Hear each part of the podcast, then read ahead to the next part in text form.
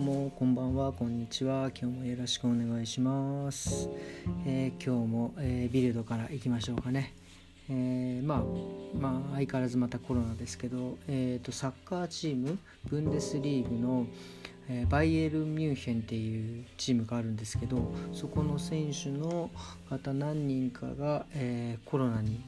なってしまってあの試合に出場できなくてどうするんだみたいなね、えーことが書かれてましたね僕もねいまいちこのサッカーにあまり自分が興味がないのであのねちょっとそこまで詳しく読まなかったのですがまあ結構主要な選手らしく、まあ、大変なんじゃないかなっていう感じですね すいませんこれぐらいで。であとはまあ昨日も言ったんですけどだいぶコロナの、えー新規感染者が減ってきて、えードイツのなんか各州がちょっと緩和の方向に向かってんじゃないかっていうところで、まあ、あの他のね国とか、まあ、WHO と WHO とかはなんかちょっと早すぎんじゃねえかみたいななんか議論が交わされていましたね。でまあこんな中で、えー結構ちょっと目を引いたのが、えーまあ、美容院が閉まってて政治家の人たちはの髪型はどうしてんだみたいなね。なんかそういうの記事が載ってて見たらみんななんかまあなんかセルフカットしてるっていうね。まあバリカン使ったりとかまあハサミ鏡を見ながらカットしてるっていうね。まあそうですよね。そのうん政治家の人たちがねあの美容師さんを呼んで、えーやるっていうのはねおかしな話ですからね。美容師さんが訪問カットしたらもう罰金250から2500ユーロ。で組織的だと2万5000ユーロの罰金なのかな。そういうのを決めた、ね、政治家の人たちがあの呼んじゃってたらねどうしようもないのでもう多分その人たちは自分でカットしてるっていう感じですかね。まあでもドイツ人の男の人って結構坊主が多いから坊主の人はまあ簡単にパーってやるでしょうね。まあ女性はねまあ長ければこう毛先をこう見ながらカットはできると思いますけどまあちょっとショートの人はね難しいんじゃないかなと思いますね。まあ僕がやるんだったら自分でやるんだったらあのすきばさみあのなんていうんですかあの全部切るんじゃなくてこう間引きするようなハサミがあるんですけどそれでなんかカットするかな。まあね僕やっぱね人にやるのはいいですけどね自分の頭を自分でやるのはやっぱちょっと難しいですねだから僕ももう伸びっぱなしですしだからまあ帽子かぶったりとかなんかこういろいろスタイリング剤をつけてこうしてまとめてるっていう感じですかね。うんとあとはなんか残ってね、まあ、耳周りとかその気になるところはなんかハサミで出てくるとこだけをちょこちょこちょこちょこカットするっていう方法でいいんじゃないかなっていうねだから美容院があくまではもうちょっとあとはそういう方向で乗り越えてったらいいんじゃないかなと思います。であともう一個なんか記事がなんだろうあの酢酢を髪の毛にかけるとなんかいいっていうのが書いてあって多分僕が思うには髪の毛ってこうシャンプーとか、まあ、お水ってアルカリ性なんですけどアルカリ性に、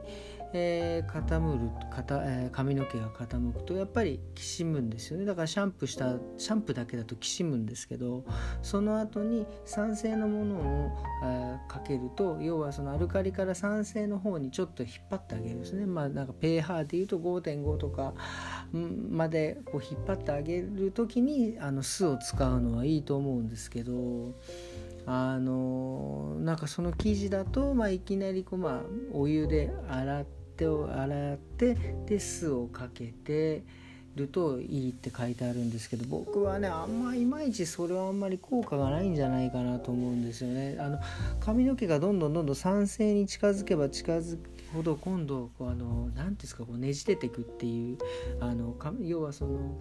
あのどんどんどんどん絞られ髪を絞るような状態でこうキュッてなっちゃう。逆にそれもきしんじゃってあんまりいい状態ではないのでアルカリにだいぶ寄せてから酸性あの酢をかけるのはいいと思いますけどね。でまあ僕もそもそも酢はねもう匂いもきついしなんかあんまりこうこうなんだろう。まあね毛にはいいのかもしれないけどなんか自分の精神的にはこうちょっとあんまり僕は良くないな良くないなというか僕今のところはやっぱり普通のリンスとかトリートメントを使う方がいいんじゃないかなと思います。ね、まあ、これはいつもね議論されるんですよね。その要は自然派なのか、まあ、そうやってケミカルで守っていくのかっていう。だから僕は、まあ、いつも言うようにダブルスタンダードっていうかどっちもいいとこだけ取ってやっていこうぜっていう考え方なのでなんかそんなにこう極端にえー、酢だけかけるとか、まあね、クエン酸だけをぶっかけるとかそういうことはねなんか時と場合によって変えるのがいいんじゃないかなっていう僕の考えでした。で今日はねえっ、ー、とね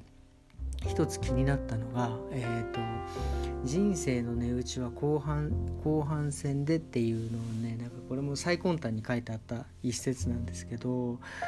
そうなんですよね。僕はねもう僕44歳なんですけど僕ね昔からねなんか、ま遅咲きっていうのに興味があってその若い頃にまあな これすごい負け犬の言い訳みたいな感じですけど若い時に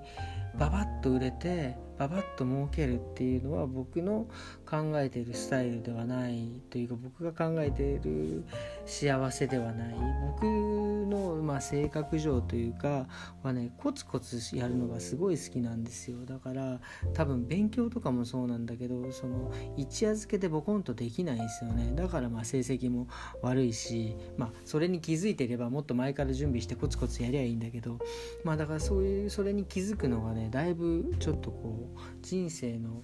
こう後半になってからなんですよね。あ自分ってやっぱコツコツやるのが好きなんだみたいな。でコツコツやっていくってやってまあこうなんだな本当にもう死ぬ最後までなんか技術を極めていくっていうことを諦めないというかそれをコツコツやっていくそういう職人がやっぱり好きなんだなっていうのがね僕がありまして。でそれにやっぱりあとはそのなんだろうなあの経験いかに自分がいろんなことをあの要はその人生長くなってくればいろんな経験するわけですよね。で経験していくと何がいいかってやっぱもちろんそのあのいろんな問題が起きた時にこう対処がね早くなる、まあ、例えばまあ簡単に言ったらこうなんだろうやけどとかするじゃないですか。でやけどしたらすぐ冷やしたりとか氷用でバーッと冷やさないとすごく後になったりとかして後から強烈にあのあのただれちゃったりとかするっていうことですでこれも経験して自分が1回でもやけどしてそうやって冷やして氷を当ててあこんなに傷が残らないんだっていうのを経験したから多分その対処が取れたわけなんですよね。だからいろんな問題が起きた時にその経験したことによって対処ができるであとやっぱりその人生きていければいろんな人と出会っていろんな人脈ができるわけですよね。だから多分そういう人脈とかもすごく大事に自分が何かやろうと思った時にこの人に聞けばいい頼めるとかあのこっち向こうからも聞いてもらえるとかなんかそういう人間関係が長くなればその作ってる、えー、人間関係を作ってるニーズが多いからっていうのもね、あの、大事だと思うんですよね。でだから僕は思うのは要はその経験と自分のコツコツがあの、まあ、ブレイクするのはもう人生の後半なんじゃないかなっていうのはね思っていてやっぱりそのうん花花もそうですよね。あのやっぱり咲いてる期間ってずっと咲いてる年がら年中花って咲いてなくてやっぱ咲いてる期間っていうのは決まってるわけでだから僕は人生の花っていうのはもう後半の方で最後あまあ自分が死ぬと同時に花が散るぐらいな感じがあの夢ですかね。そういうふうに、えー、だからあのずっと努力をし続けていこうかなっていうのを今日はちょっと最根端の一節を見て思いました。すいません。それではまた明日。